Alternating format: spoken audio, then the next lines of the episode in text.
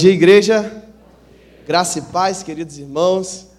Que alegria poder retornar aqui à Central de Campo Grande, essa igreja missionária, essa igreja do meu coração, com várias pessoas que já visitaram o campo missionário onde eu estou atuando, já visitaram a Amazônia.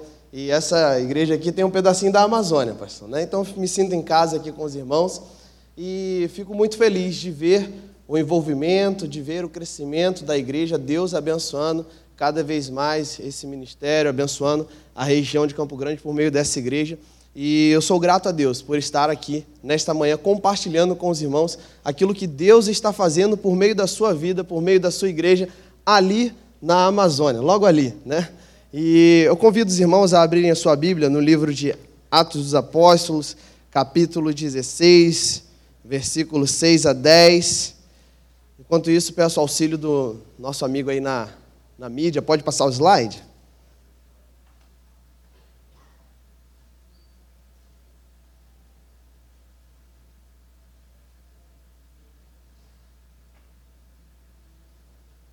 Pode passar, queridão?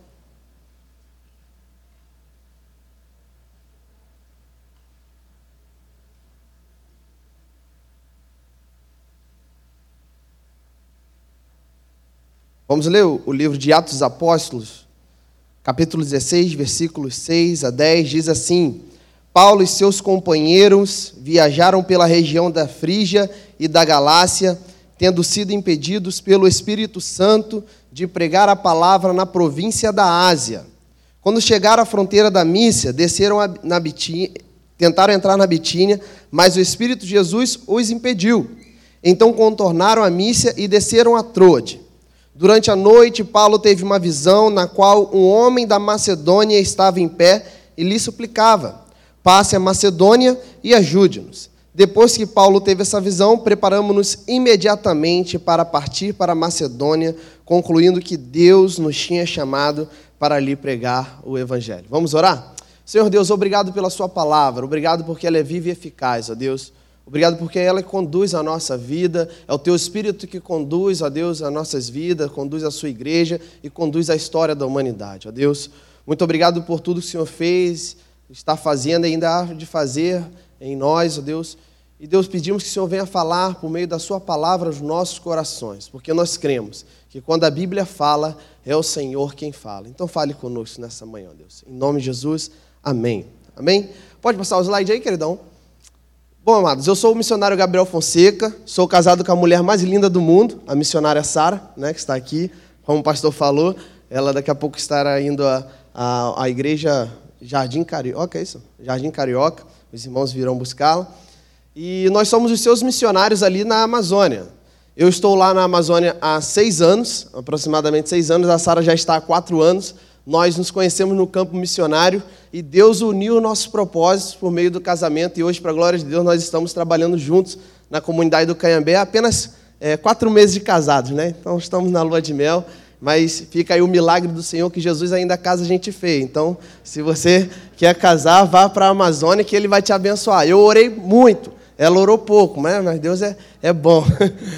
então, nós somos os seus missionários ali na, na comunidade do Canhambé. Pode passar o slide. Nós fazemos parte do projeto Amazônia, é o projeto desta igreja, é o projeto do povo batista brasileiro.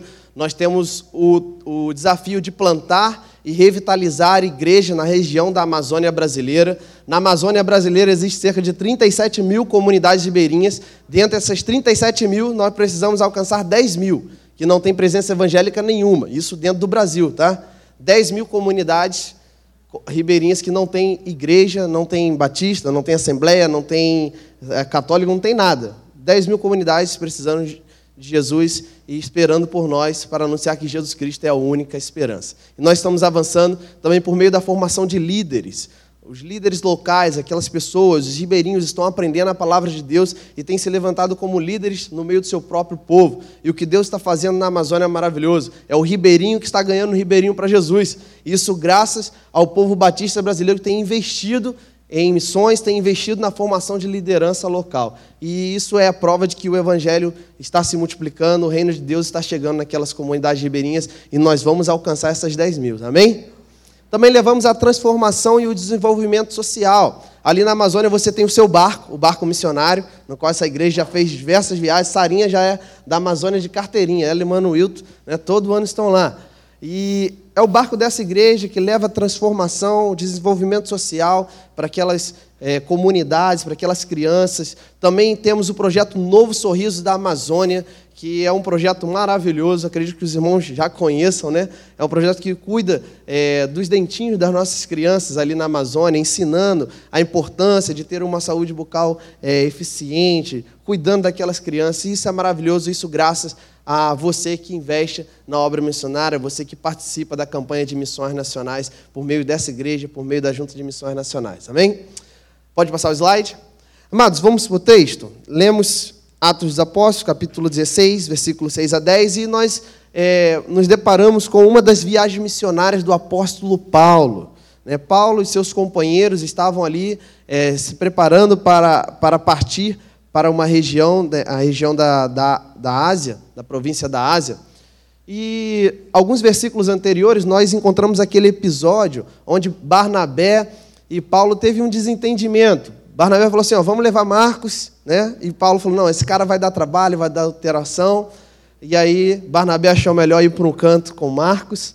E Paulo, Silas foram para outra região. No meio do caminho acharam um jovem Timóteo, carregou Timóteo e, e foi com o objetivo de entrar na, na região da província da Ásia. Mas o texto é claro em nos mostrar que o Espírito Santo os impediu. Isso mesmo o Espírito Santo impediu Paulo de ir pregar o evangelho na região da província da Ásia.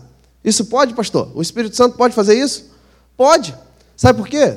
O mesmo Espírito que conduziu a vida de Paulo, conduziu seus companheiros, é o Espírito que conduz a minha vida e a sua vida. Você crê nisso? É o Espírito de Deus que conduz a, a, a história dessa igreja, conduz a liderança dessa igreja, conduz o povo batista para alcançar e anunciar que Jesus é a única esperança para as comunidades ribeirinhas, para o sertão. Eu fiquei sabendo que a carreta missionária passou por aqui, né? Que maravilha, gente.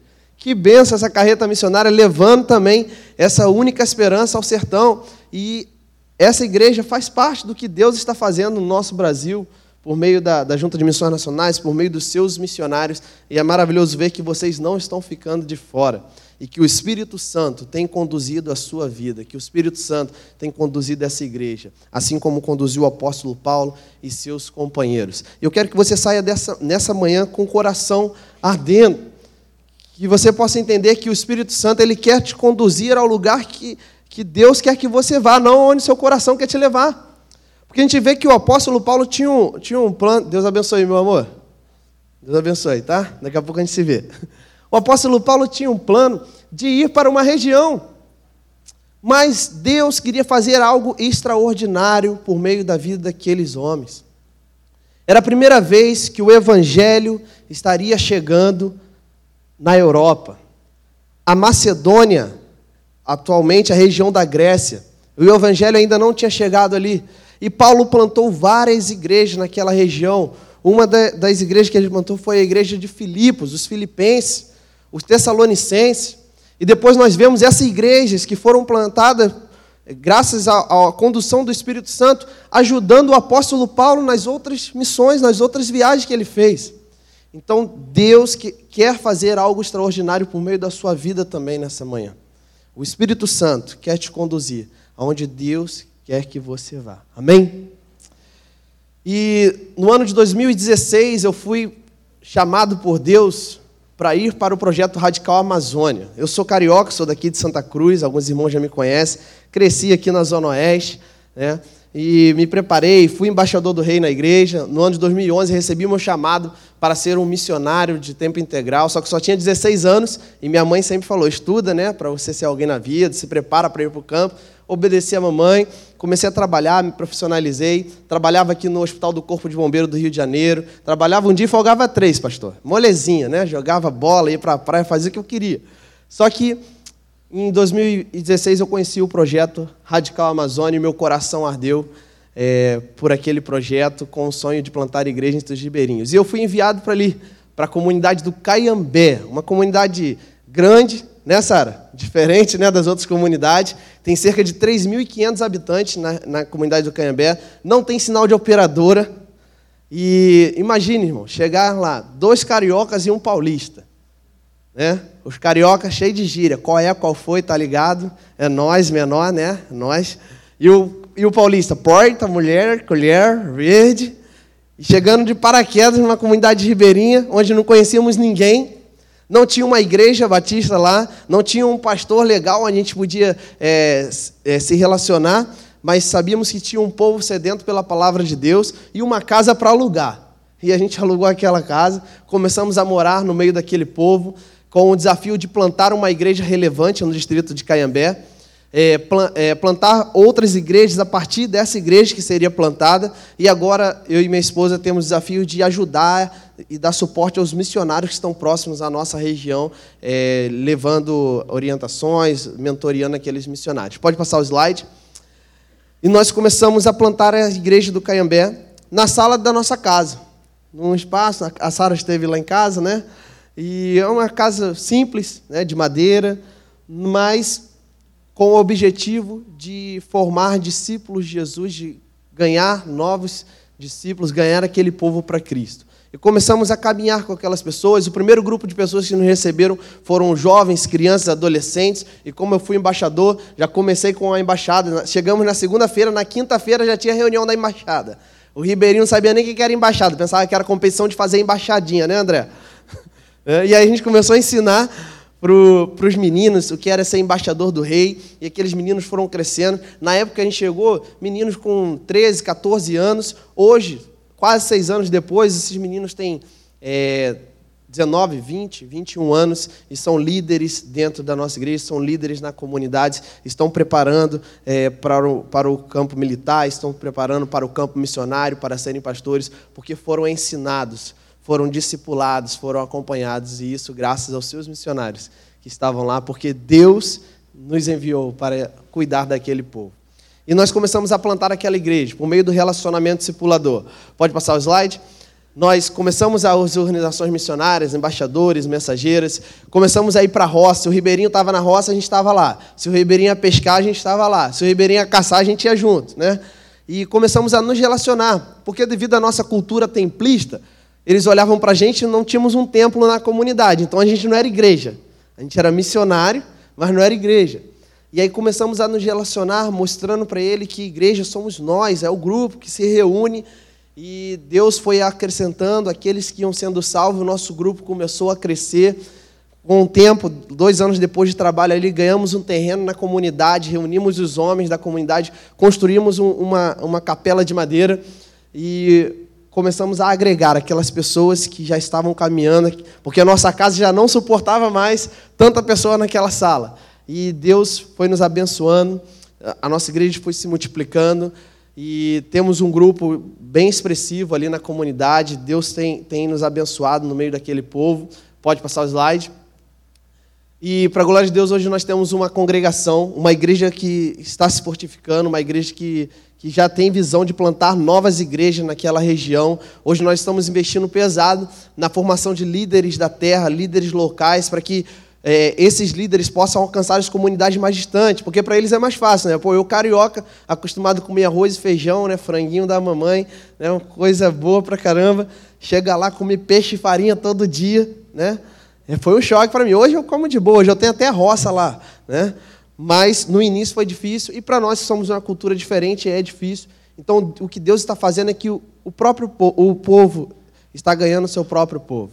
O ribeirinho está ganhando o ribeirinho para Jesus e eles conseguem ir mais longe do que nós. E isso é maravilhoso. É sinal de que o reino de Deus está se expandindo naquela comunidade, naquela região da Amazônia brasileira. Comunidade distante. Para você chegar na minha comunidade, você chegou em Manaus de voo, três dias de barco, né, Sarinha?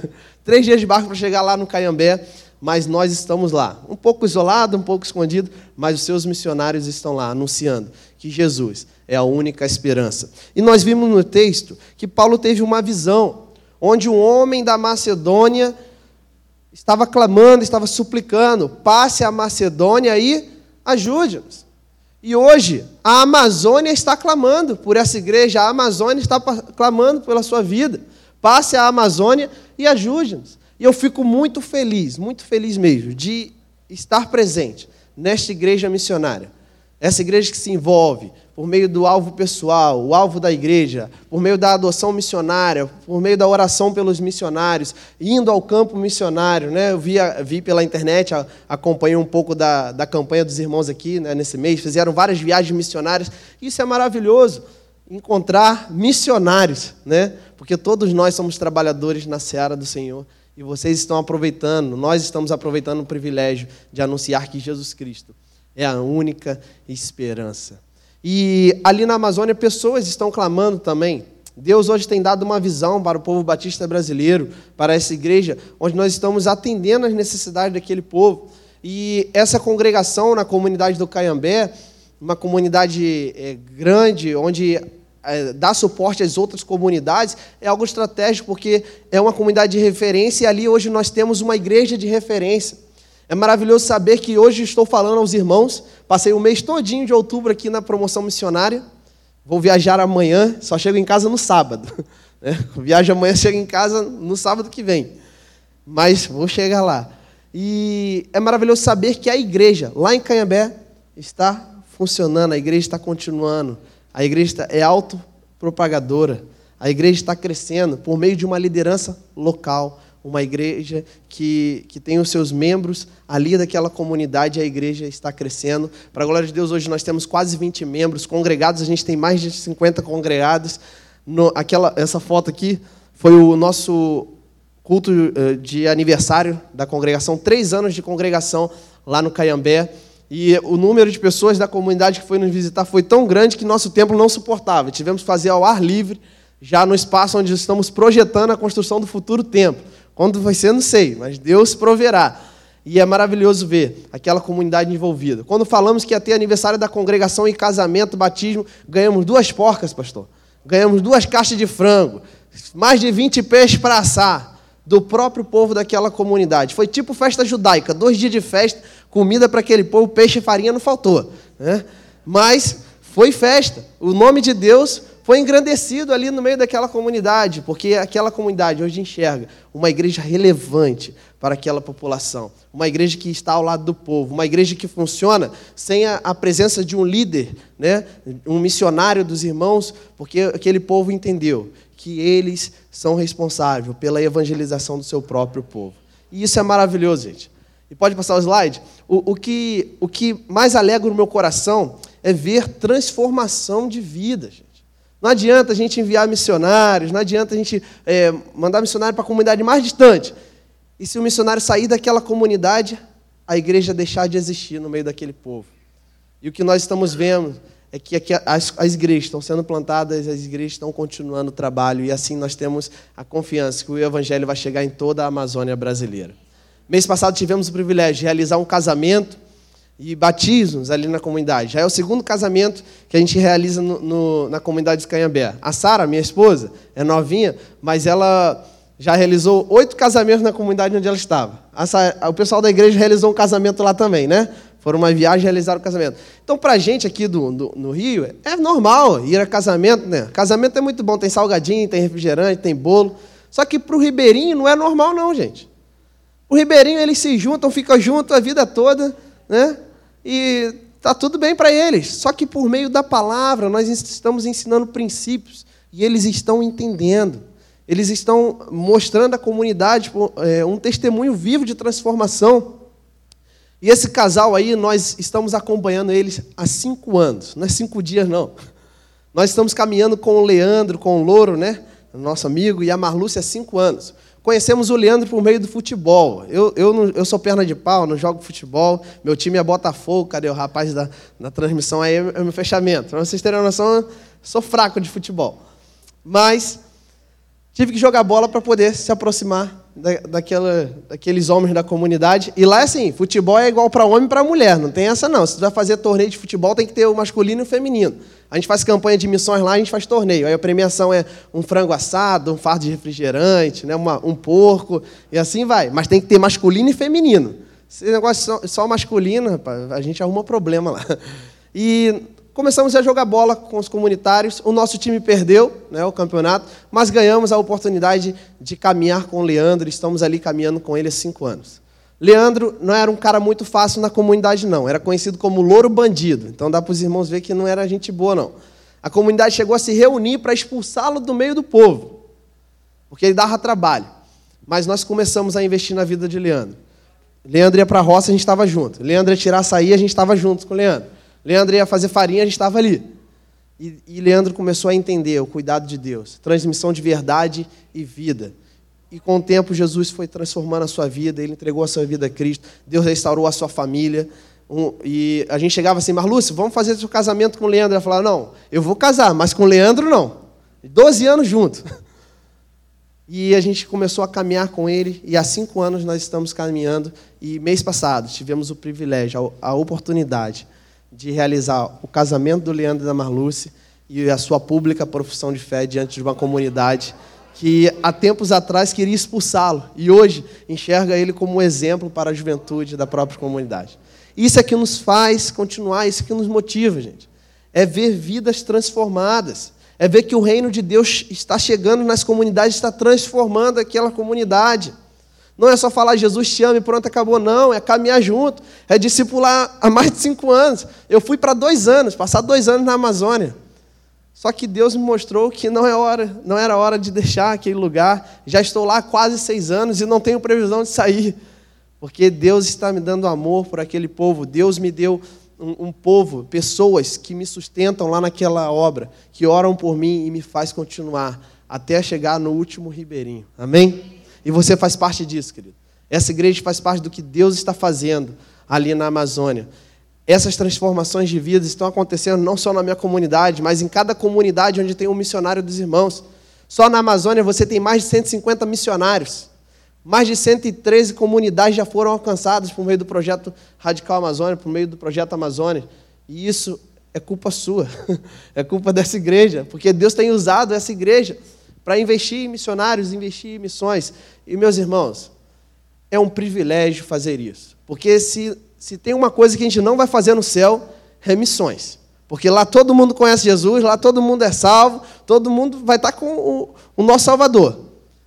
E nós precisamos aproveitar essa oportunidade que Deus nos dá. O apóstolo Paulo disse que era um ministério que poderia ser dado aos anjos, mas Deus nos entregou o ministério da reconciliação. Então, se nós não fazemos missões, quem perde o privilégio somos nós. O reino de Deus avança, está avançando, independente de mim e de você. Se tu não vai, se eu não vou, Deus levanta outro e vai. Mas quando nós não fazemos, nós perdemos o privilégio, nós perdemos a oportunidade. E eu fico feliz de ver que essa igreja tem aproveitado cada oportunidade que Deus tem nos dado para avançar, anunciando que Jesus é a única esperança. Amém? Pode passar o slide. E amados, nós vemos no versículo 10, Lucas, ao escrever né, o livro de Atos dos Apóstolos, ele diz assim: Depois que Paulo teve essa visão, preparamos-nos imediatamente para partir para a Macedônia, concluindo que Deus nos tinha chamados para lhe pregar o Evangelho. Vemos que Paulo e seus companheiros deu uma resposta imediata. Paulo não esperou uma semana, Paulo não falou, ah, não, eu vou primeiro terminar a faculdade, né? não, eu vou esperar passar, não, o pastor vai fazer, né? Ué, o irmão vai fazer. Não. Deus deu a visão e eles se prepararam imediatamente, concluindo que Deus os tinha chamado para lhe pregar o evangelho na região da Macedônia. E hoje, Deus espera uma resposta imediata de nós. Deus espera uma resposta imediata dessa igreja. E é maravilhoso ver que nós estamos dando essa resposta. Recentemente nós vimos o colapso na saúde de Manaus. Vocês acompanharam pela televisão, né, pela mídia. Foi algo terrível, gente. Aconteceu de verdade, né? Porque a logística do estado do Amazonas é algo fora do normal. Aqui nós temos estradas que ligam é, uma cidade a outra. Lá nós temos rios. Então, são viagens longas, três dias, cinco dias, sete dias, trinta dias de barco para chegar em determinado lugar. E isso demanda tempo, demanda recursos, né? uma logística bem preparada. E nós vimos o que aconteceu ali no estado do Amazonas, o colapso na saúde, mas o povo batista deu uma resposta imediata. Nós iniciamos a campanha do SOS Manaus. Vocês acompanharam pela Junta de Missões Nacionais, a igreja ajudou, né? E os seus missionários estavam ali. Os portos estavam fechados, aeroportos estavam fechados, tudo isolado, mas os seus missionários estavam no meio daquele povo. Nós estávamos lá, representando a sua igreja, representando a sua família. E aquele povo não ficou desamparado.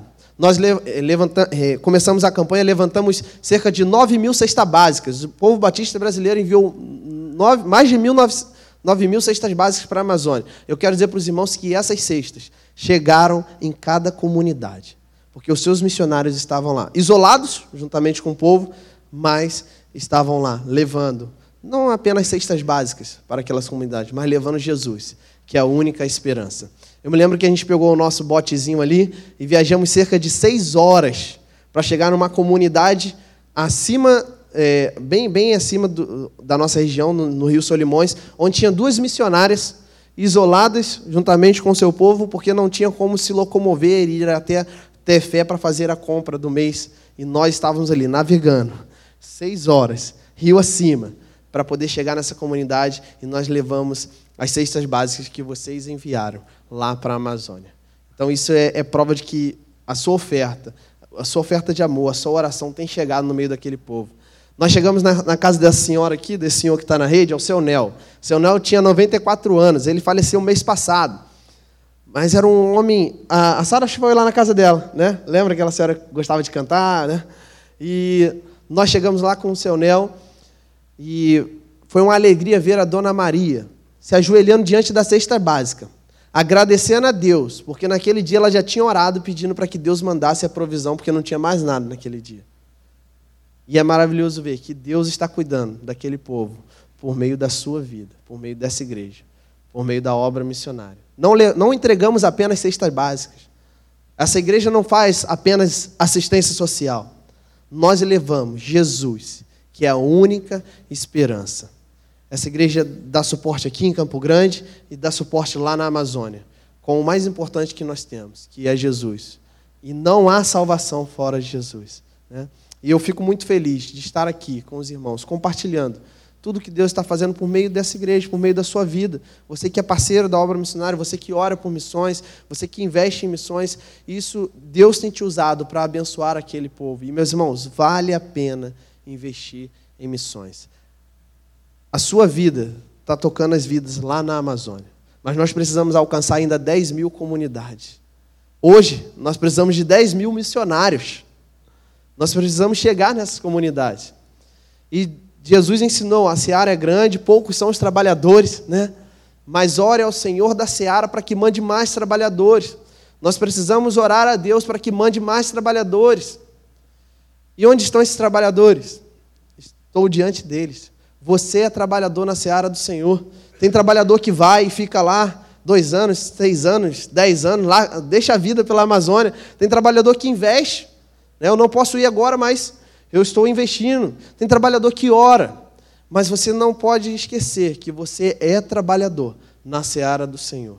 Deus nos chama, Deus nos dá esse privilégio de trabalhar na expansão do seu reino. Nós não podemos é, perder esse privilégio e essa oportunidade. Amém?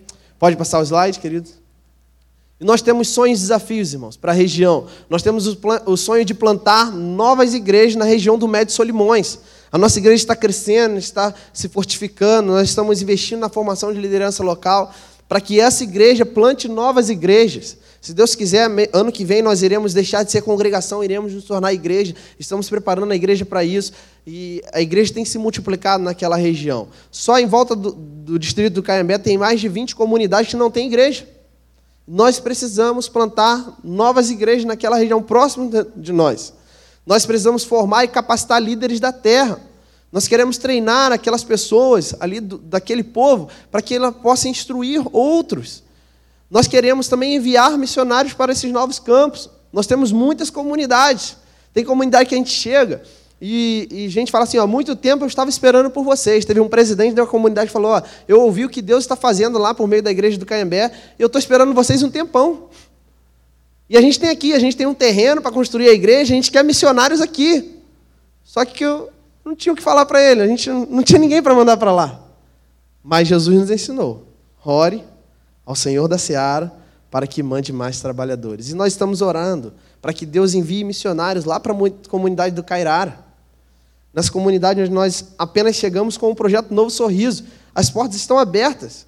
A comunidade quer missionários, só que ainda não temos missionários para ir para essa comunidade. Eu não sou Deus, né? não consigo estar em todos os lugares ao mesmo tempo, mas nós conseguimos enviar missionários para alcançarem todas as comunidades da Amazônia. Amém?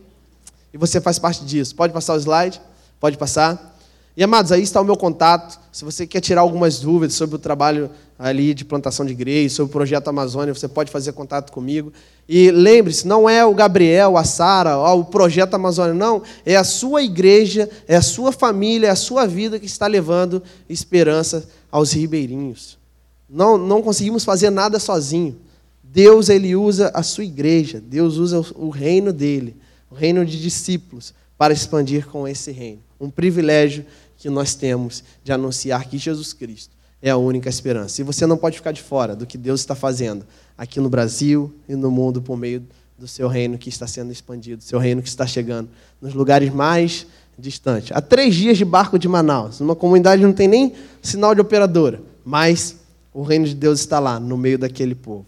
E é maravilhoso saber que vocês estão lá comigo, com a Sara, por meio do sustento, por meio da oração, por meio da obra missionária. Amém?